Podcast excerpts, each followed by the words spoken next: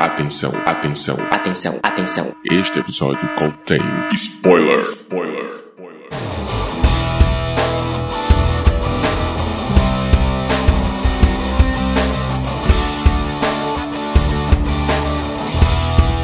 Este é o Podcast ao Cubo, o seu programa sobre cinema, séries e cultura pop.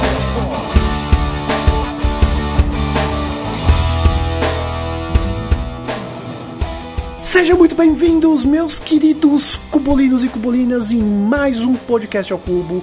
Eu sou o Diego Ramon, serei o seu anfitrião nesse podcast que poderia ser dirigido pelo gênio Steven Spielberg. Mas eu não estou só e tendo aqui a presença ilustre de Edu Schneider.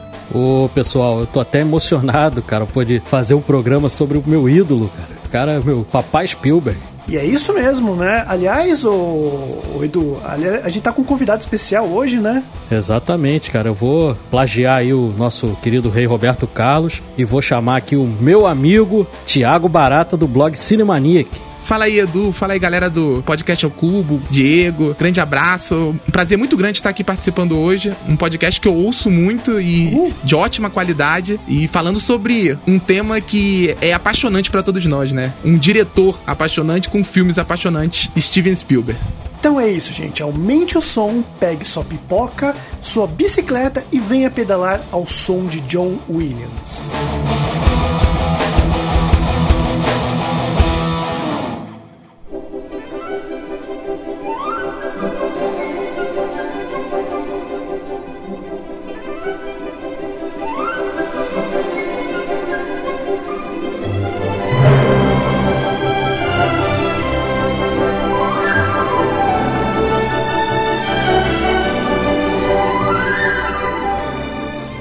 Muito bem, gente. Estamos aqui reunidos hoje para homenagear esse grande diretor. E antes da gente entrar na parte dos filmes, é legal a gente falar um pouco mais da vida do Steven Spielberg, porque acho que é aquela coisa de artista, né? Muito do que a pessoa viveu acaba repercutindo na tela. Então é bom a gente começar um pouco com essa introdução sobre a vida do Spielberg, né? Você quer dar as honras, Eduardo?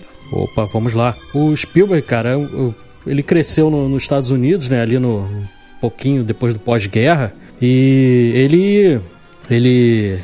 Um garoto judeu ali, ele tinha, sofria muito preconceito, cara. Mas desde garotinho ele sempre foi muito apaixonado por cinema, né? Sempre foi assim, um entusiasta. Ele gravava lá, ele usava as duas irmãs dele pra gravar algumas coisas e tal. E ele tinha um- um, uma relação muito boa com os pais dele. Só que até o momento em que o pai se separou da mãe. E aí deu uma quebra assim nele, ele passou anos sentindo isso, você pode até ver no- no- nos próprios filmes dele. Eu vi um documentário sobre a vida do Spielberg que ele comenta sobre isso, e é, tem um, a vida do Spielberg tem um plot twist ali, estilo Shyamalan, cara. Porque os pais se separaram tal, e ele ficou muito, muito magoado com, com o pai dele. E isso se refletiu até nos, nos filmes dele. Em alguns filmes você vê a relação do personagem com o pai é meio estremecida justamente por causa dessa experiência de vida dele. E só que o que, que aconteceu? É, depois de anos e anos ele já estava já famoso e, e já era o Spielberg que a gente conhece e ele ficou sabendo a verdadeira história.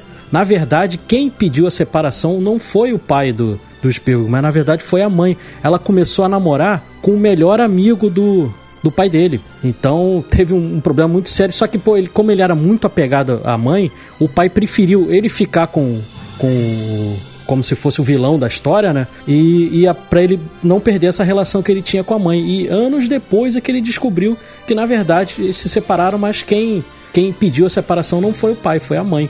E, e é engraçado porque depois de anos e anos e anos, eles já estavam velhinhos, os pais do Spielberg, eles voltaram, eles casaram de novo e hoje eles vivem juntos. Caramba, olha aí, né? As reviravoltas que a vida dá, né? A vida imitando a arte, vamos dizer assim, né?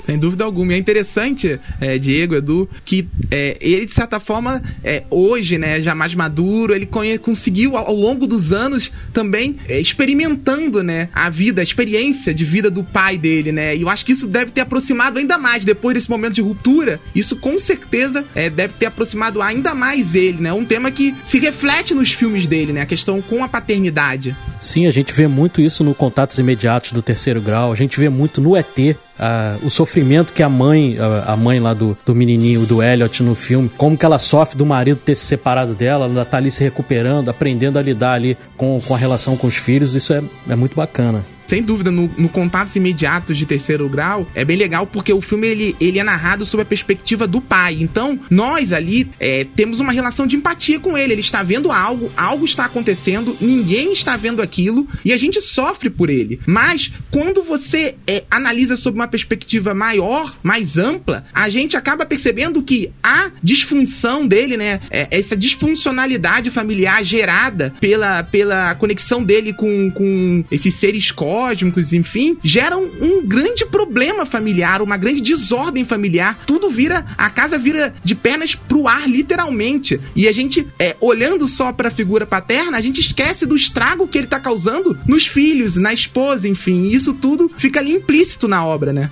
É, inclusive você falou no início que ele era judeu, né? É judeu, aliás, né? O Steven Spielberg tá vivo ainda. É. é. Também repercute também nas obras, né? A gente vê aí uma das maiores obras que é a lista de Schindler, que fala, né, sobre a lista e tal, sobre judeus. Então acho que tem muito forte também isso, né, nas obras. Ele mesmo já disse que o medo é, movimenta muitos filmes dele, né? O medo, essa relação com o medo, com o desconhecido, todos os tipos de medo, né? Do medo infantil, lúdico, ao medo extremo, ao medo do horror da guerra né? A família dele perdeu inúmeras pessoas durante o Holocausto, a família do pai em especial. Quer dizer, isso move, move o cinema dele. Até hoje, ele admite. É, até, até, hoje ele faz filmes de guerra, né? A Ponte dos Espiões foi o único, Sim. último grande expoente dele que falou sobre a guerra, né? É, a Guerra Fria é um outro contexto, mas é justamente o medo também, o medo do, dos soviéticos, o medo da bomba atômica, enfim. O medo alimentando os arcos dos personagens dele, de certa forma. Até o medo desconhecido, que eu acho que é o, é o medo mais comum nos filmes dele, né? É, e exatamente falando do medo que a gente passa também, né? Além de ele falar sobre a realidade, ele também foi um diretor de ficção científica, um diretor de terror e tudo mais. E temos aqui o primeiro da lista que é o Encurralado, né? Onde eu coloquei que é o caminhão é o monstro Seria então um slasher? Seria então um monstro de outro mundo? O que é o que a gente poderia falar mais desse filme? Cara, é um filme com um roteiro muito simples, mas é muito bem feito, cara. Você sente ali o clima de tensão nas cenas ali. É, é uma coisa simples, é um, é um caminhão perseguindo um carro, praticamente o filme inteiro, com algumas pausas ali, né? Mas é praticamente isso, cara. E você sente aquela tensão, você fica querendo saber o que, que vai acontecer ali no final, cara. É um filme que te prende e é um filme que foi feito para televisão, né? Não é um filme pro cinema. Né? depois, posteriormente, que, que ele foi lançar o filme para o cinema. Mas foi o primeiro filme dele para televisão e ele já, já chegou, cara, chutando porta. Já chegou marcando ali o território, já tendo a assinatura dele, cara. E eu acho engraçado, a gente estava até comentando ali na reunião de pauta, o cara que faz lá o papel do motorista, eu, eu achei ele muito semelhante com o Stan Lee, cara, muito parecido. É, tem o look, né, dos anos 70, é, né? aquela costeleta. É, é verdade. É um filme que ele, ele é, você vê que é um filme feito na cara e na coragem, como eu costumo dizer, né? Um filme faça você mesmo, né? É muita câmera é, em lugares bem complexos, é aquela sensação de adrenalina ali. Você quase sente o cheiro de asfalto e de pneu queimado no filme. É, e é interessante como todos os grandes diretores dessa geração meio que começaram com filmes assim, filmes menores, geralmente atrelados ao terror é, e, e, e, aos filmes de baixo orçamento, né?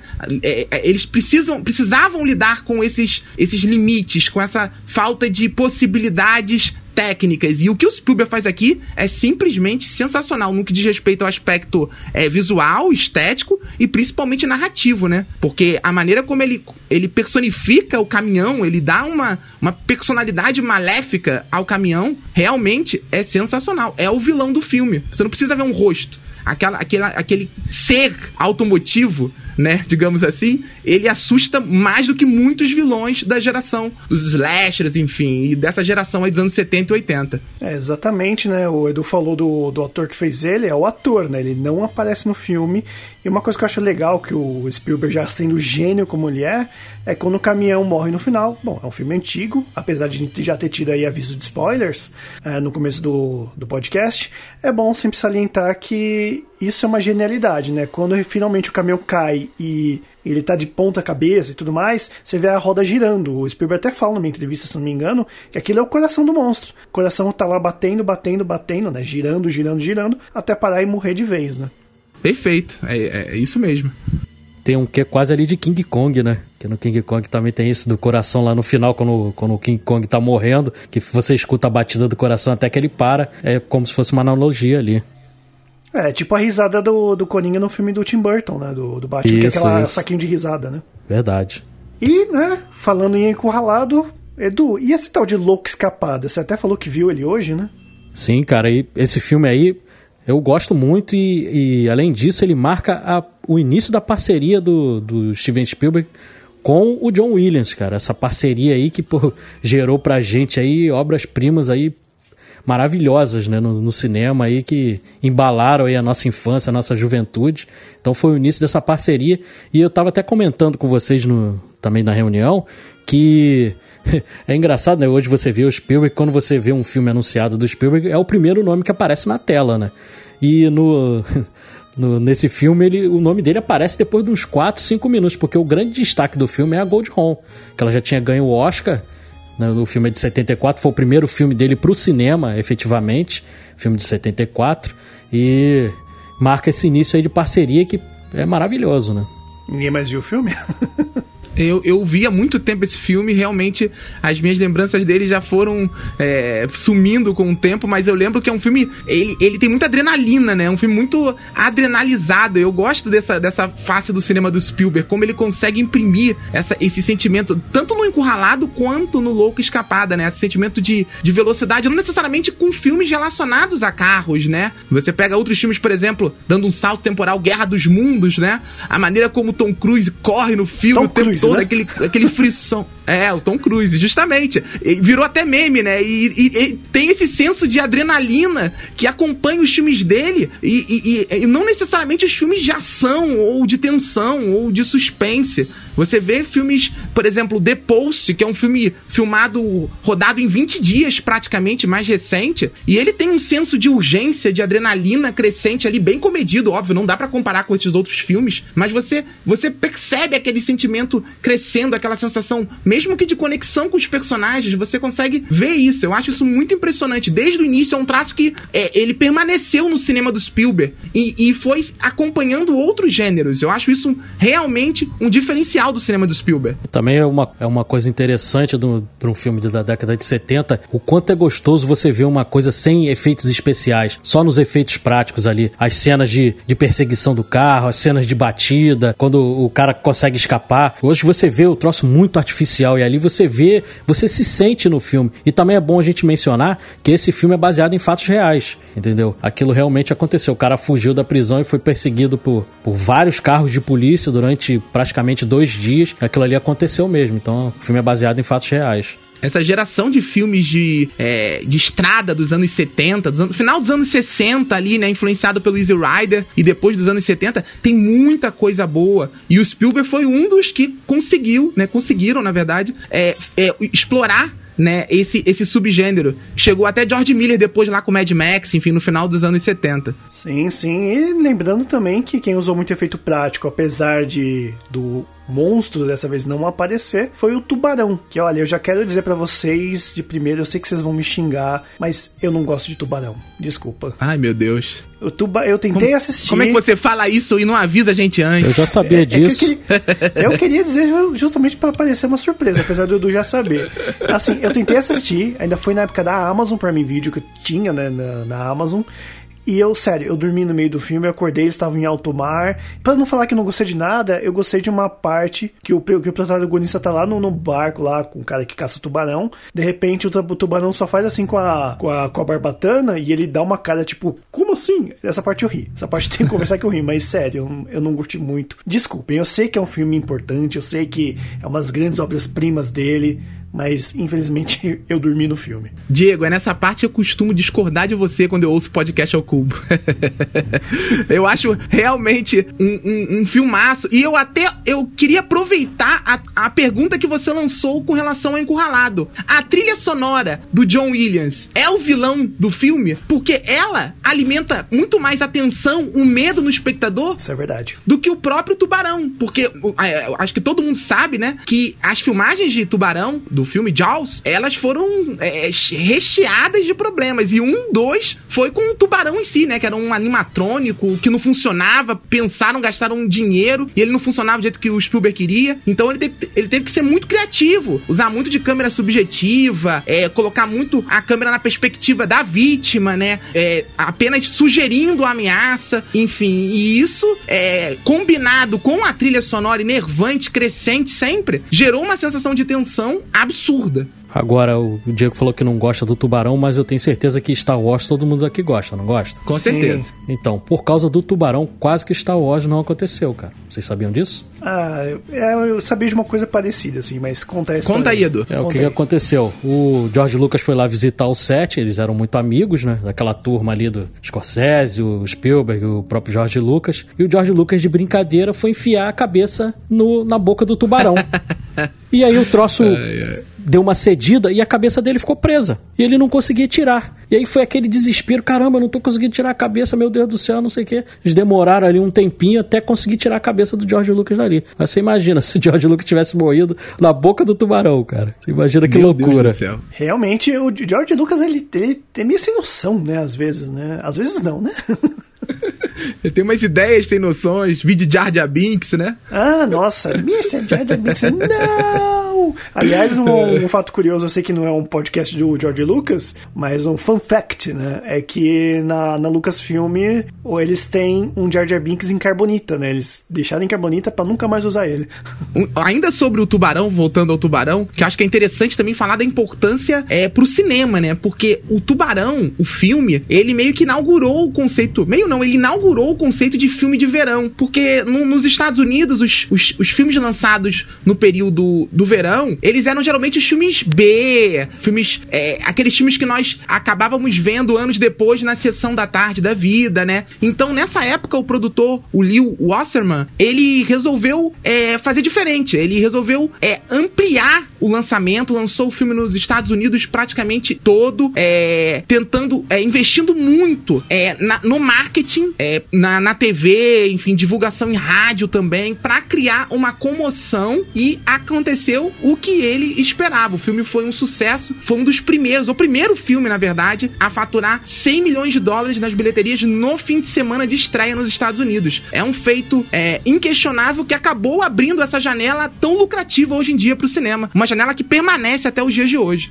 E é bom também a gente mencionar o elenco, né? O elenco do, do Tubarão é E- e muito boa, bom, Edu. cara. É muito bom. Eu gosto muito do Roy Scheider. Eu sou fã lá da Operação... Somos dois. Sou fã do, da Operação França. Ele com aquela dupla ali com o Gene Hackman, que é outro ator que também eu adoro.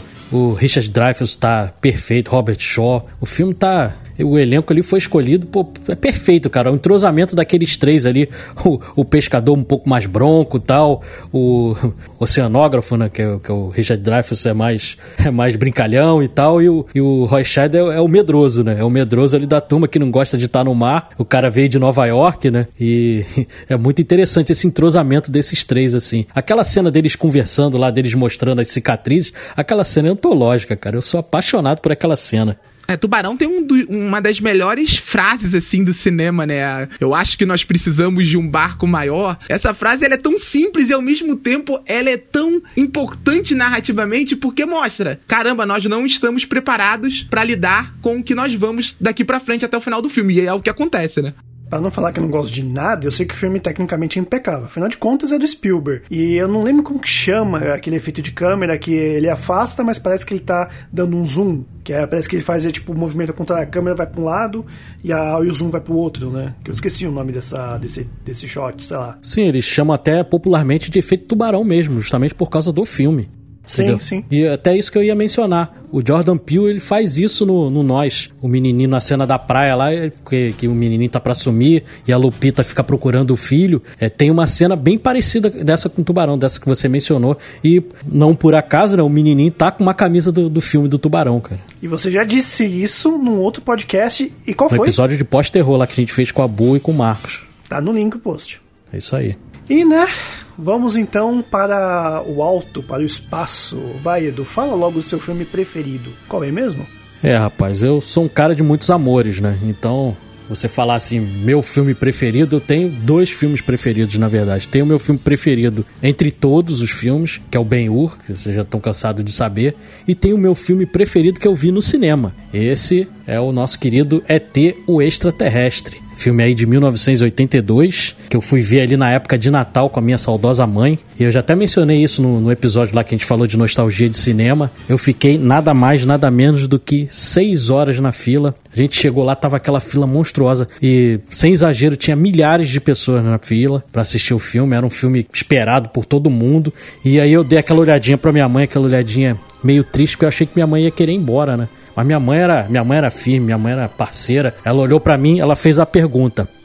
Ela fez aquela pergunta: "Você quer ficar?" Eu falei: "Mãe, eu só saio daqui depois que a gente vê o filme". Então ela falou: "Então nós vamos ficar o tempo que for". Aí eu fiquei feliz da vida, a gente ficou lá esperando, eu não me incomodei em nada. Tanto que eu tenho essa lembrança maravilhosa até hoje. Aí a gente entrou, era um cinema aí para perto aí de 800 lugares, era um cinema de dois andares.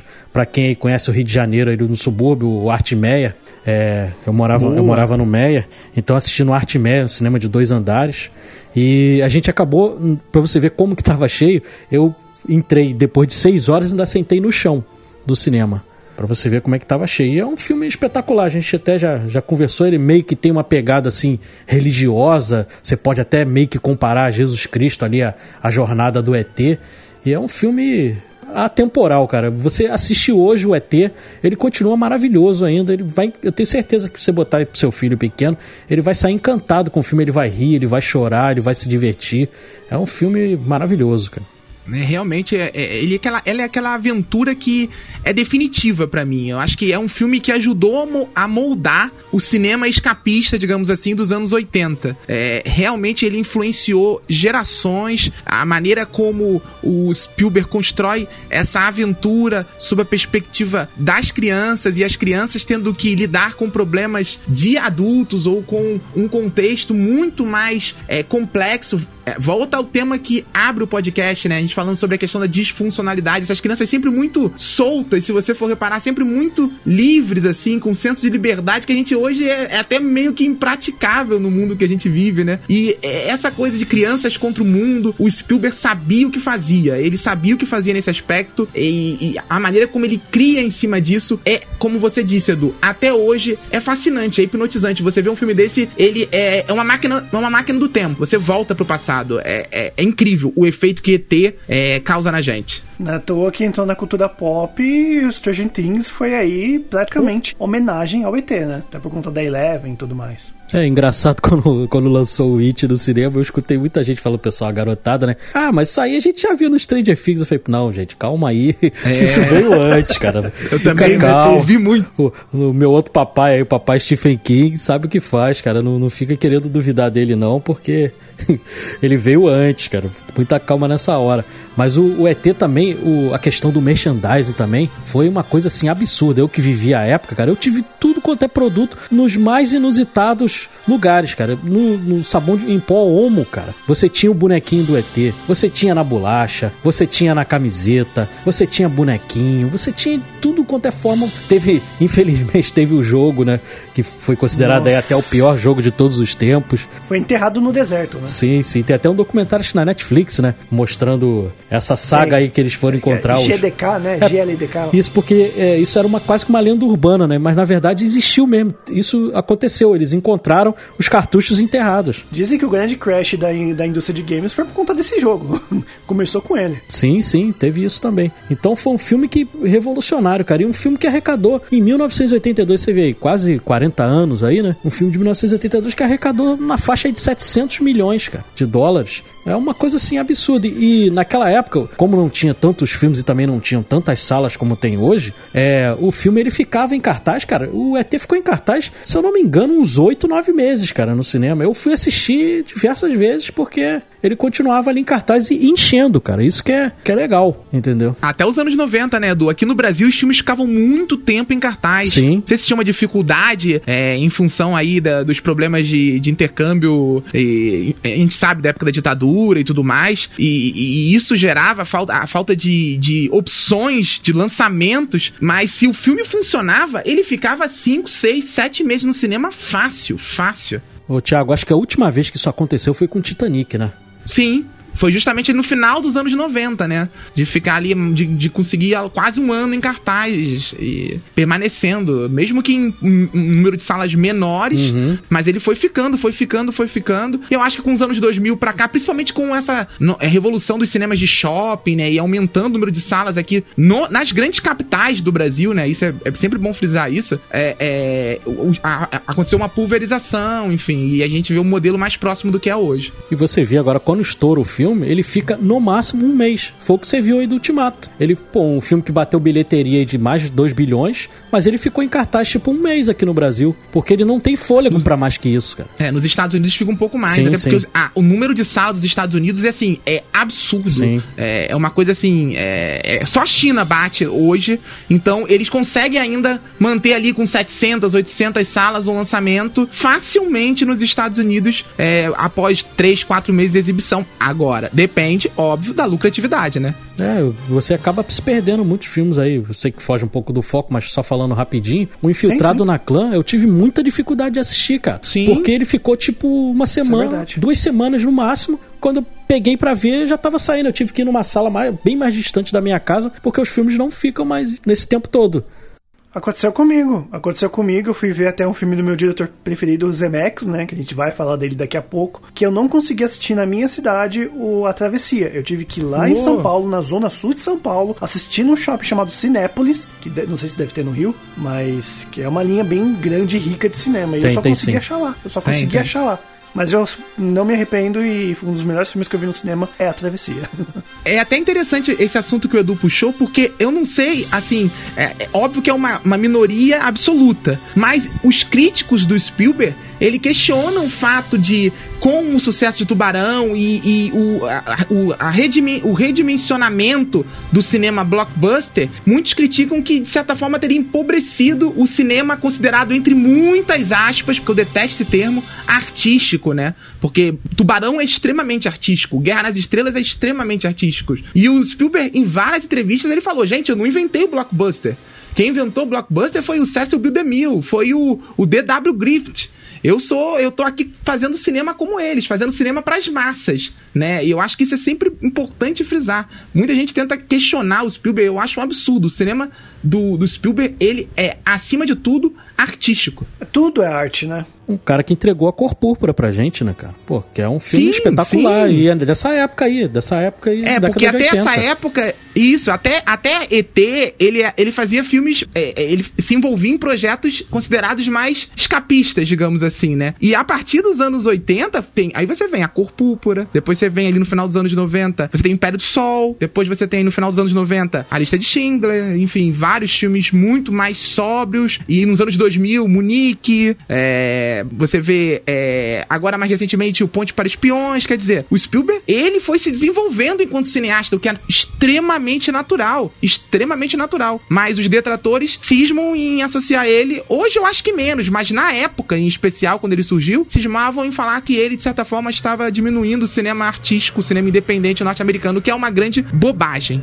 Foi bom você mencionar também o Império do Sol, Thiago, que é um dos meus filmes favoritos do Spielberg. E é um filme muito subestimado. Você não, quase não escuta falar. Tem gente que não, não conhece Império do Sol. Christian Bale novinho, né? Isso. Primeiro filme do Christian Bale. E é um filmaço. Ele foi lançado ali no ano do Último Imperador, que é uma concorrência também absurda, que é outro filme espetacular, mas o Império do Sol, cara, a trilha do Império do Sol é espetacular, cara. A trilha do John Willis. E eu sou apaixonado pelo cartaz do filme, vocês sabem. Eu tenho até aqui É, o quadro é na minha casa. Pra mim é um dos cartazes mais bonitos da história do cinema, não é do, dos filmes do Spielberg, não. Pra mim é da história. Ele é muito bonito. É um filme tão bom que, cara, eu conheci esse filme por causa da minha mãe. Ela que falou, ah, é, eu assisti esse filme e tal, eu não lembro o nome, mas é muito bom, que conta a história de um menino, perdeu os pais na guerra e tal, não sei o quê. Aí, quando a gente foi ver, era o Império do Sol, e realmente é um puta filmaço. É Não, a maneira como ele olha pra guerra de maneira extremamente humana, sob a perspectiva de uma vítima, né? De uma criança que perdeu os pais, que se, se perdeu dos pais, Se na perdeu. verdade, né? Porque a gente não. É, a gente, a gente fica naquele mistério o que aconteceu com os pais, enfim. E, e,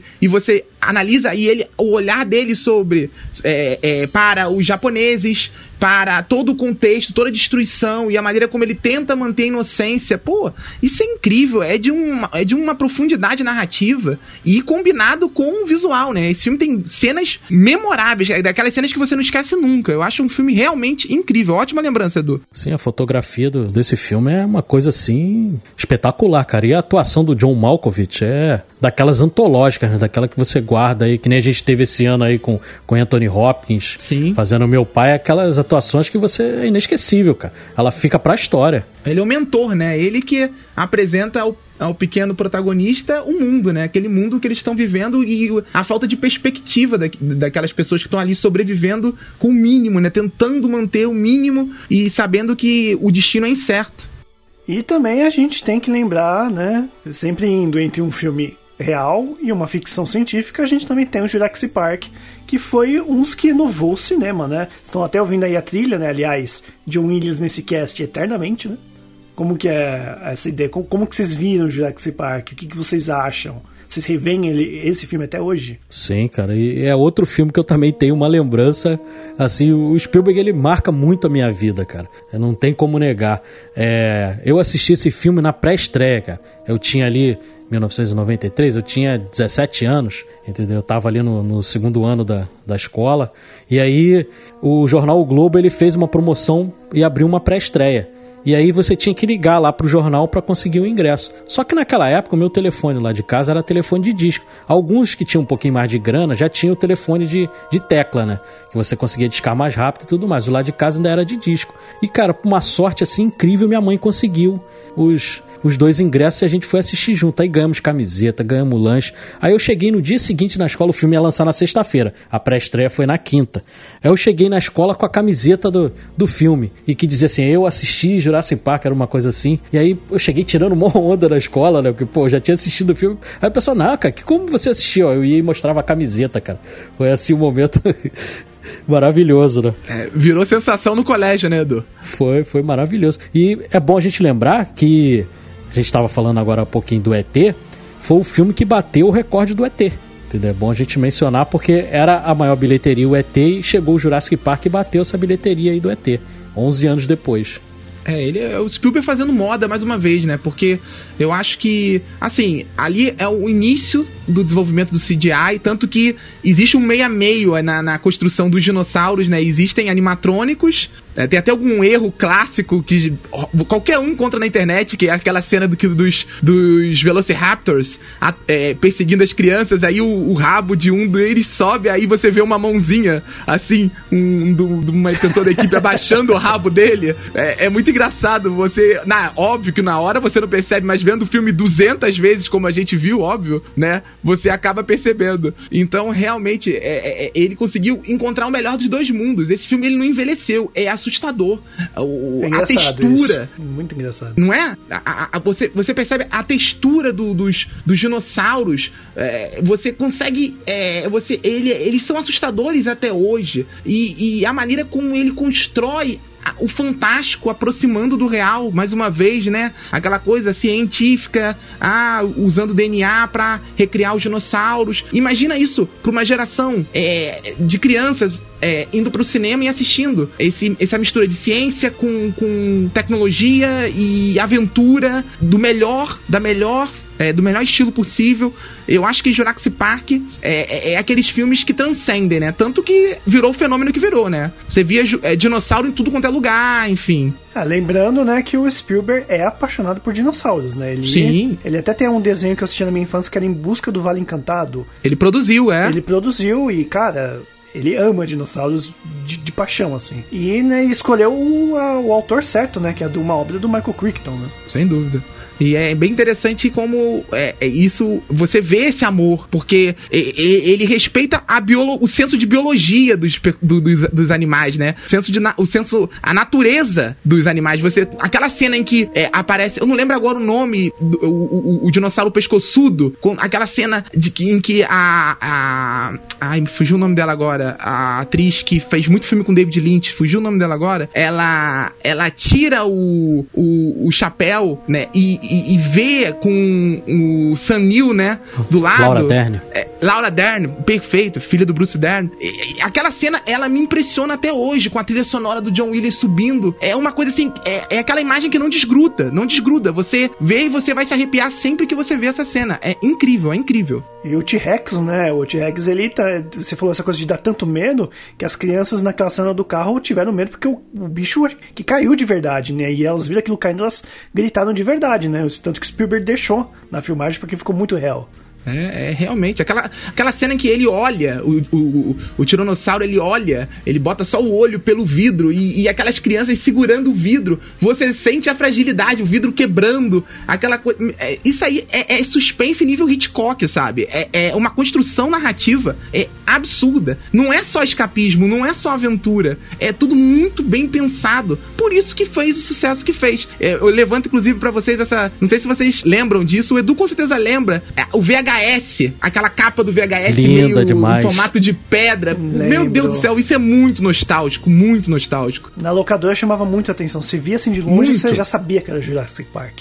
Aí você percebe o nível de detalhismo na produção, na pós-produção e na divulgação do filme, né? Porque quem não alugaria aquele filme? Você chega na locadora e você vê quase que uma pedra, uma capa esculpida. É uma, uma coisa assim, é incrível, é incrível. Sim. E é interessante como tem alguns filmes que aquecem determinadas profissões, né? Com certeza, quantos meninos lá nos Estados Unidos não, não quiseram fazer paleontologia por causa do filme, cara, né? Ou arqueologia por causa do Indiana Jones. E, ou também, não é um filme do Spielberg, mas também quis ser professor por causa de Sociedade dos Poetas Mortos. É por Boa. causa do Spielberg também, né? O Indiana Jones é professor. Também, é verdade. Sim, é, com certeza. Tem um fato interessante também que o John Hammond é o diretor do, do Gandhi, né? É o Richard Attenborough. É, é, ótimo diretor, por sinal. Sim, ótimo. Sim. Fez o Papai Noel de Milagre da Rua 34, remake, isso, né? Isso, isso. Que também é um ótimo filme, um grande ator, um grande diretor. Uma, uma bela lembrança. É, o legal do Spielberg é que ele define muito bem, é, por meio da imagem, lógico, um cineasta, mas ele define muito bem as coisas como são, né? A gente tem que lembrar de que agora do Resgate do Soldado Ryan, o início do filme, aquela na praia de, da Normandia, né? No dia, no fatídico dia D, né? Nessa coisa de ADN H, pelo amor de Deus, gente. Mas o Resgate do Soldado Ryan definiu tanto, cara, que o jogo, eu acho que o Medal of Honor 2 é, a cena igualzinha do filme do Resgate Ryan. E se bem me lembro, acho que o Bando de Brother tem a mesma cena, né?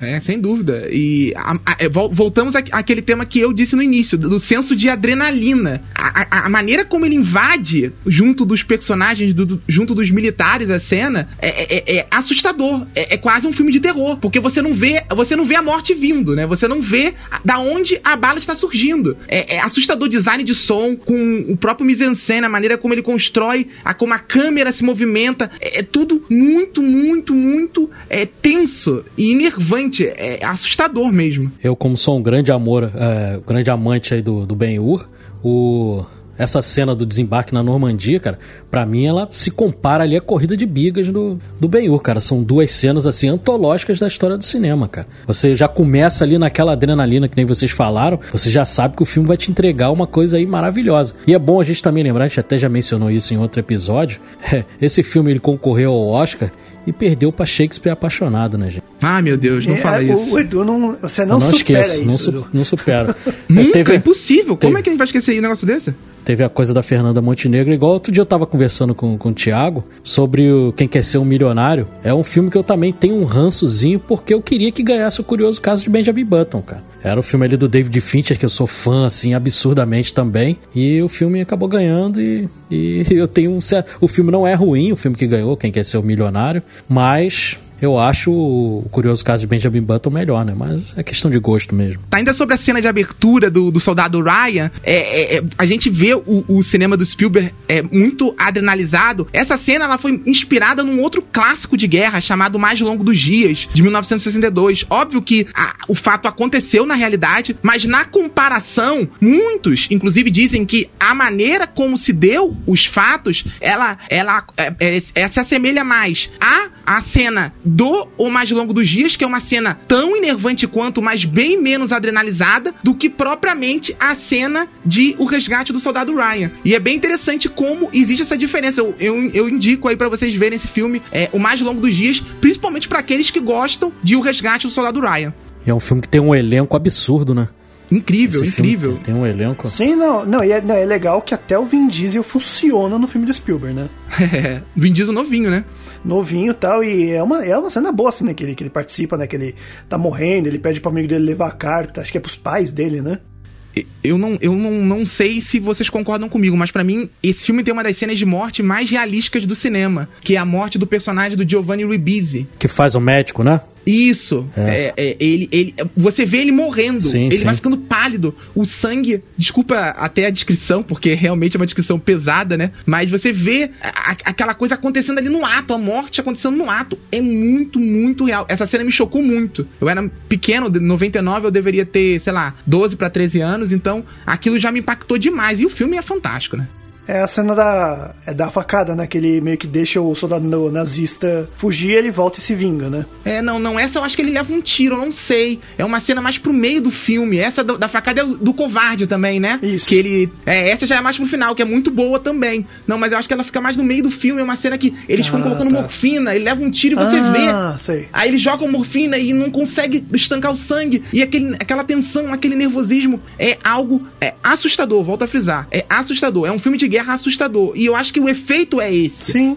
Pra mostrar como a guerra é assustadora. Não tem idealização. No final, você tem o heroísmo, a bravura, mas você não tem vitoriosos, você tem só feridas. E eu acho que isso é importante. Só quem sentiu na pele, de- mesmo que a distância, como o Spielberg sentiu perdendo familiares, enfim, é, sabe isso. Não é um filme que glamoriza a guerra de maneira alguma. É, a guerra nunca vai ser bonita, né? É bom que a gente sempre mostre isso como ela é de verdade. Sem dúvida. Né? Tanto que tem aquele filme da Catherine Bigelow, né? Guerra ao Terror, né? Ótimo filme. Gosto muito. Essa morte que, que você mencionou, Thiago, ela me lembra muito do 1917 também. Aquela cena que o menino Também. morre, cara, que ele vai começa a ficar branco. Aquela coisa do Isso. plano sequência, aquilo ali é feito de uma forma brilhante também. Tem muita maquiagem, sim, né? sim, é muito bem É, feito. como você vai fazer a maquiagem num plano sequência? Aí você tem que simular. É realmente algo. É, é, é- é uma, é um, um trabalho de estruturação da cena realmente é brilhante. É, é muito realístico.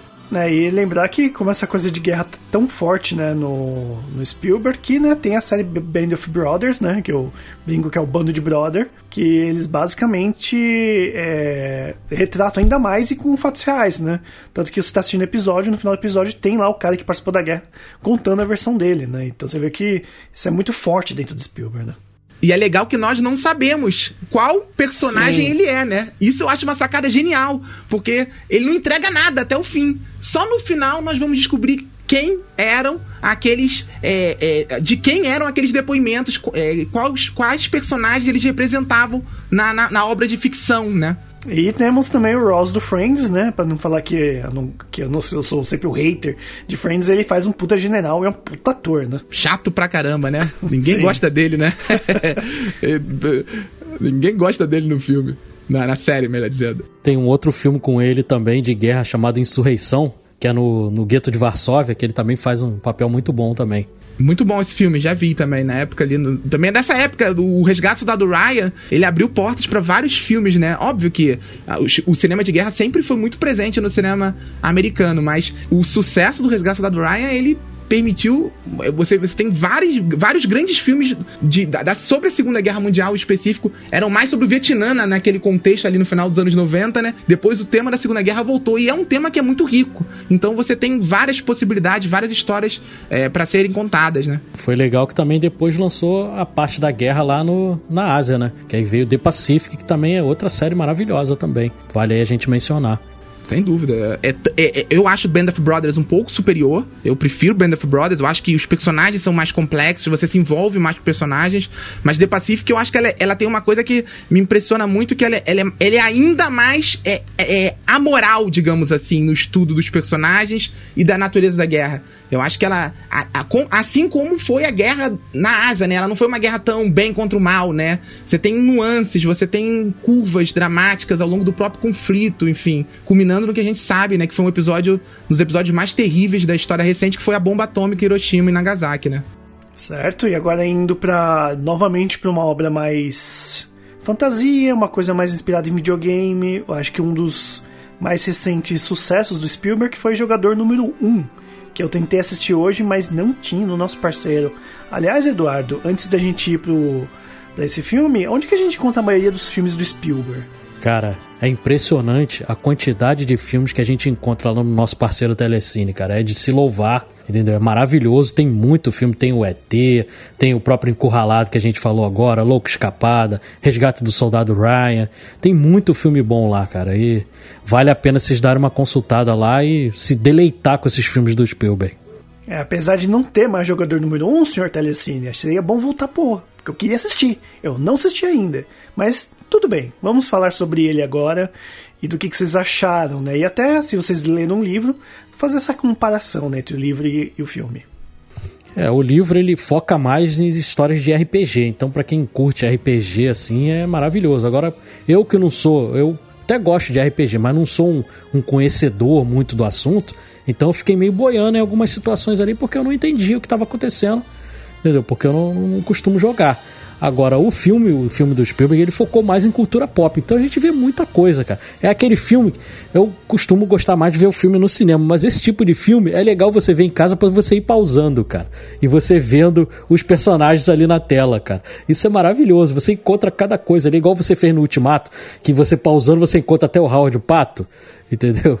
E é maravilhoso você ir pausando e vendo ali Tartaruga Ninja, vendo um monte de personagem maravilhoso, cara. É, eu acho que é a volta do, do Spielberg ao cinema que é, ele sempre fez muito bem, né? Que é esse cinema escapista. Só que é, é aquilo que. Eu, a diferença de um, de um grande cineasta para a maioria, né? Você vê que não é o fanservice pelo fanservice, né? Existe motivo. Existe. A, a intenção não é só é, ah, vamos fazer um filme que todo mundo vai reconhecer pelo menos alguma coisa. Você tem referência até ao Iluminado no filme, né?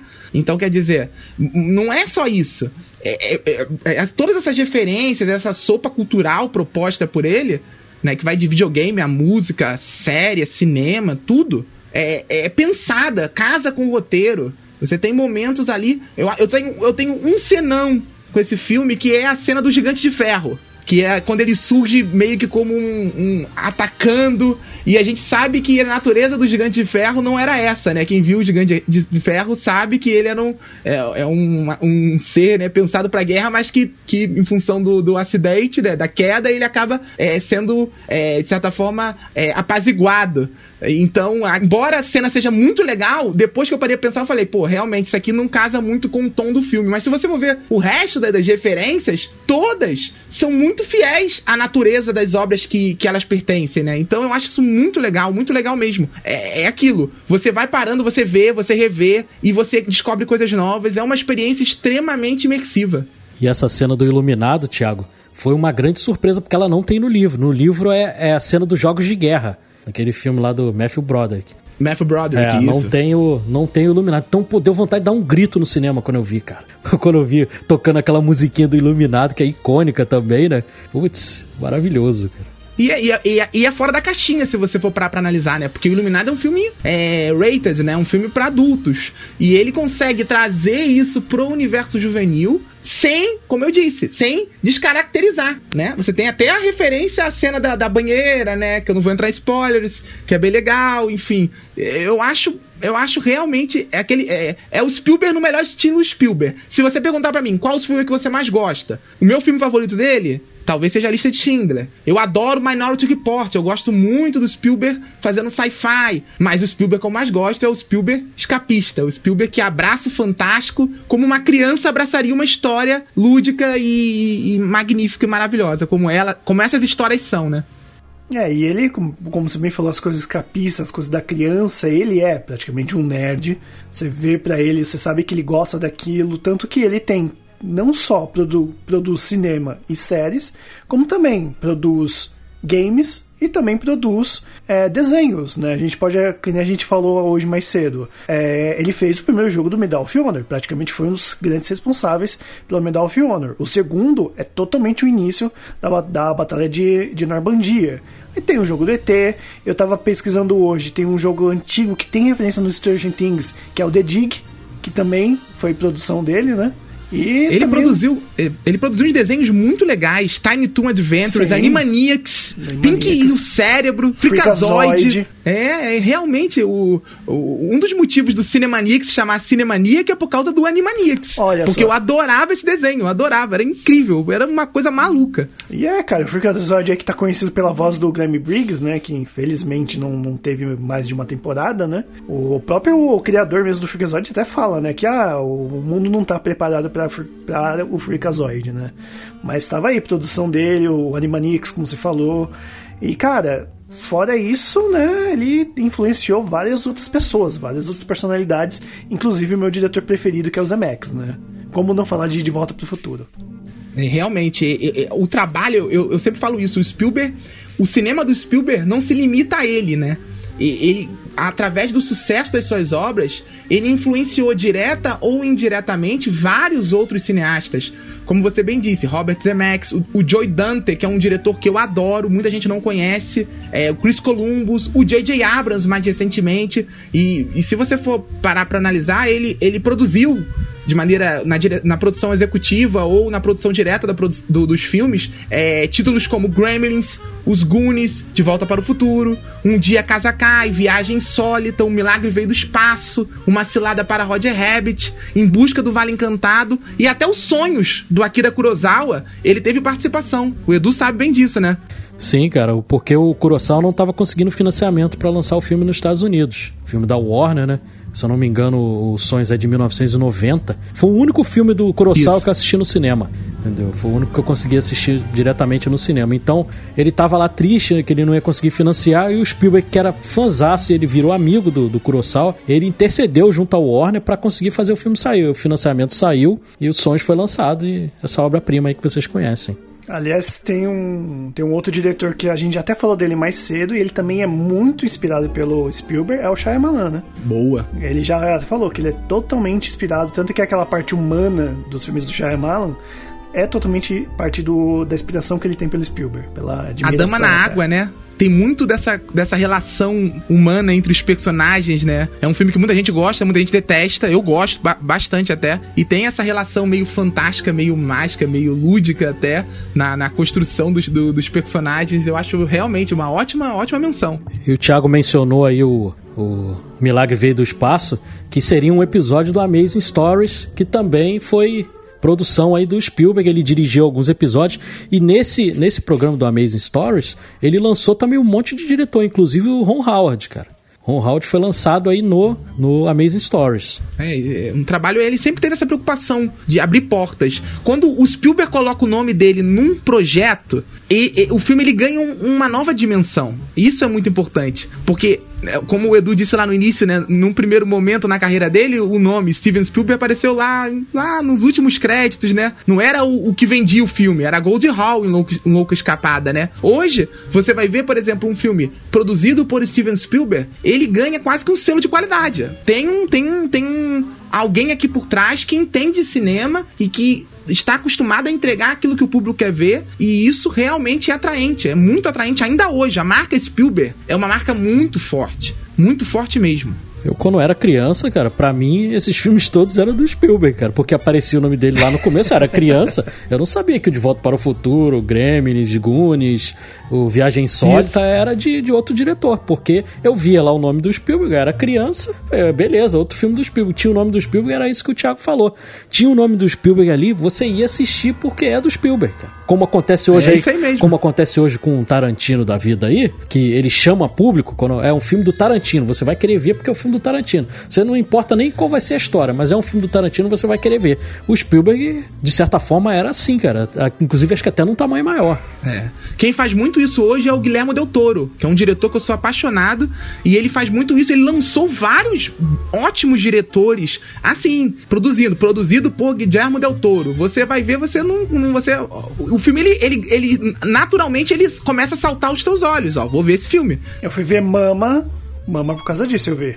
Porque Sim. Aí na produção eu falei, eu vou ver agora. É do Muschiette, né? É do mesmo. É do Muschiette. Isso, que- do diretor do It, do Isso. diretor do It. Isso, argentino. O, o Orfanato é do Bayona, que dirigiu o Jurassic Park, o novo, né? O que é, infelizmente não é um filme tão bom, tem momentos muito bons e outros momentos bem abaixo. Entendeu? Quer dizer, isso é muito legal. Diretores usando o know-how dele, a experiência deles e conseguindo abrir portas. Eu acho. Isso é, é, é muito. Quem ganha com isso é o público, sempre. E acho que também vale a gente ressaltar das parcerias que ele tem, né? A gente tem o George Lucas, né? Que fez com ele aí a, toda a quadrologia né, do Indiana Jones. E também o Peter Jackson, né? Que a, acabou entrando com ele de gaiato no, no Tintin. Infelizmente eu acho que não vai ter a continuação né, do Tintin, mas o primeiro filme eu achei fantástico e eu sempre gostei do Tintin, sempre vi os desenhos. Então acho que vale a menção honrosa a essas pessoas que fazem parceria com ele e que de certa forma dá certo, né? o Spielberg sempre teve uma relação com a animação, né? Ele é um dos fundadores da, da DreamWorks, né? Do estúdio. Enfim, antes ele tinha fundado já a Amblin, que era a produtora dele, inclusive Amblin porque é o primeiro curta Primeiro dele, né? curta, sim. de 1968, é uma informação interessante. E, e- e depois ele acabou fundando também, ali junto com, com outros colaboradores, é, a, a DreamWorks, que a gente sabe, não precisa nem entrar em detalhes aqui, o que, que a DreamWorks fez. Hoje ela já, já foi vendida, enfim, já não faz mais parte do, do, do conglomerado, digamos assim, Steven Spielberg, mas é, ela, ela é, acabou, é, enfim, nos entregando grandes filmes muito em função desse, desse grande cineasta que é o Steven Spielberg. Vale também a gente mencionar a Kathleen Kennedy também, né? Que é parceira dele aí de muitos anos. Ela hoje em dia aí tá sendo um pouco odiada pelo público por causa do, dos últimos Star Wars aí, né? Principalmente o último que muita gente não gosta, mas ela é, é firme e forte ali também com o Spielberg, que tá sempre aí nessa parceria. Então é isso, minha gente. Já estamos acabando por aqui, que o tempo urge. Eu sei que muita coisa ficou de fora, mas aí a gente pode deixar para uma outra possibilidade, outros podcasts. E já fica aqui o convite para o Thiago voltar a gravar sempre com a gente. Tema mais relacionado a cinema, a grandes diretores. E também, né, quem sabe também jogar com a gente no próximo Copa Telecine, né? Valeu, gente. Muito obrigado aí pelo convite de vocês. Eu fiquei muito feliz mesmo em participar. Realmente, falando ainda mais, ainda, mais falando de, de Steven Spielberg, né? Que é, realmente é um, é um cineasta que inspirou a gente, né? Que todo mundo acha que da minha geração, por volta dos 30 anos, 30, eu já tô com 34, né? E, e todo mundo que cresceu nessa geração é, foi moldado de certa forma pelo Spielberg. Se eu hoje gosto tanto de cinema, é muito em função de Steven Spielberg. Então, muito obrigado pelo, pelo convite por ter participado justamente nesse episódio de um cineasta tão importante para todos nós. Mas aonde a gente é- encontra você, Thiago? Nas redes sociais, o seu site? Faz aí o seu jabá. Hoje eu, eu no meu Twitter é arroba thiagobarata87 e no meu Instagram, que é onde eu estou hoje abastecendo mais com os posts, é, é arroba blog underline cinemaniac, que é lá que é onde eu posto minhas críticas, enfim, todos os meus comentários, as minhas análises, os meus posts especiais sobre cinema. E nós, o Edu, onde encontra a gente do Podcast ao Cubo?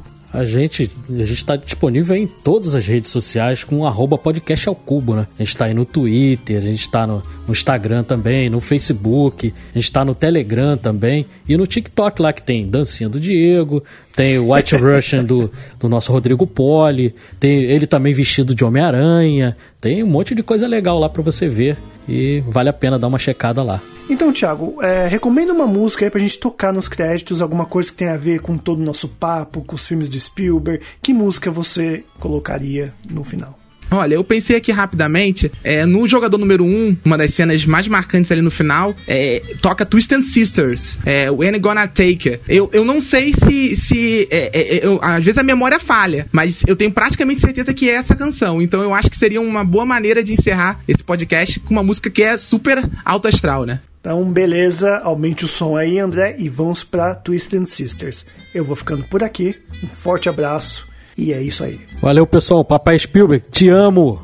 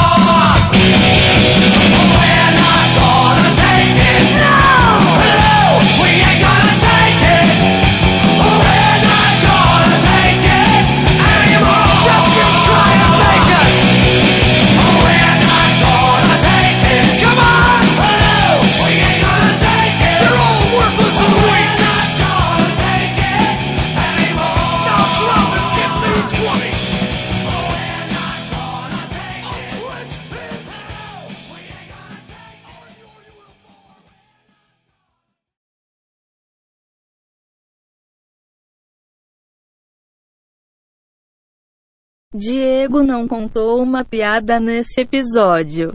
Aleluia.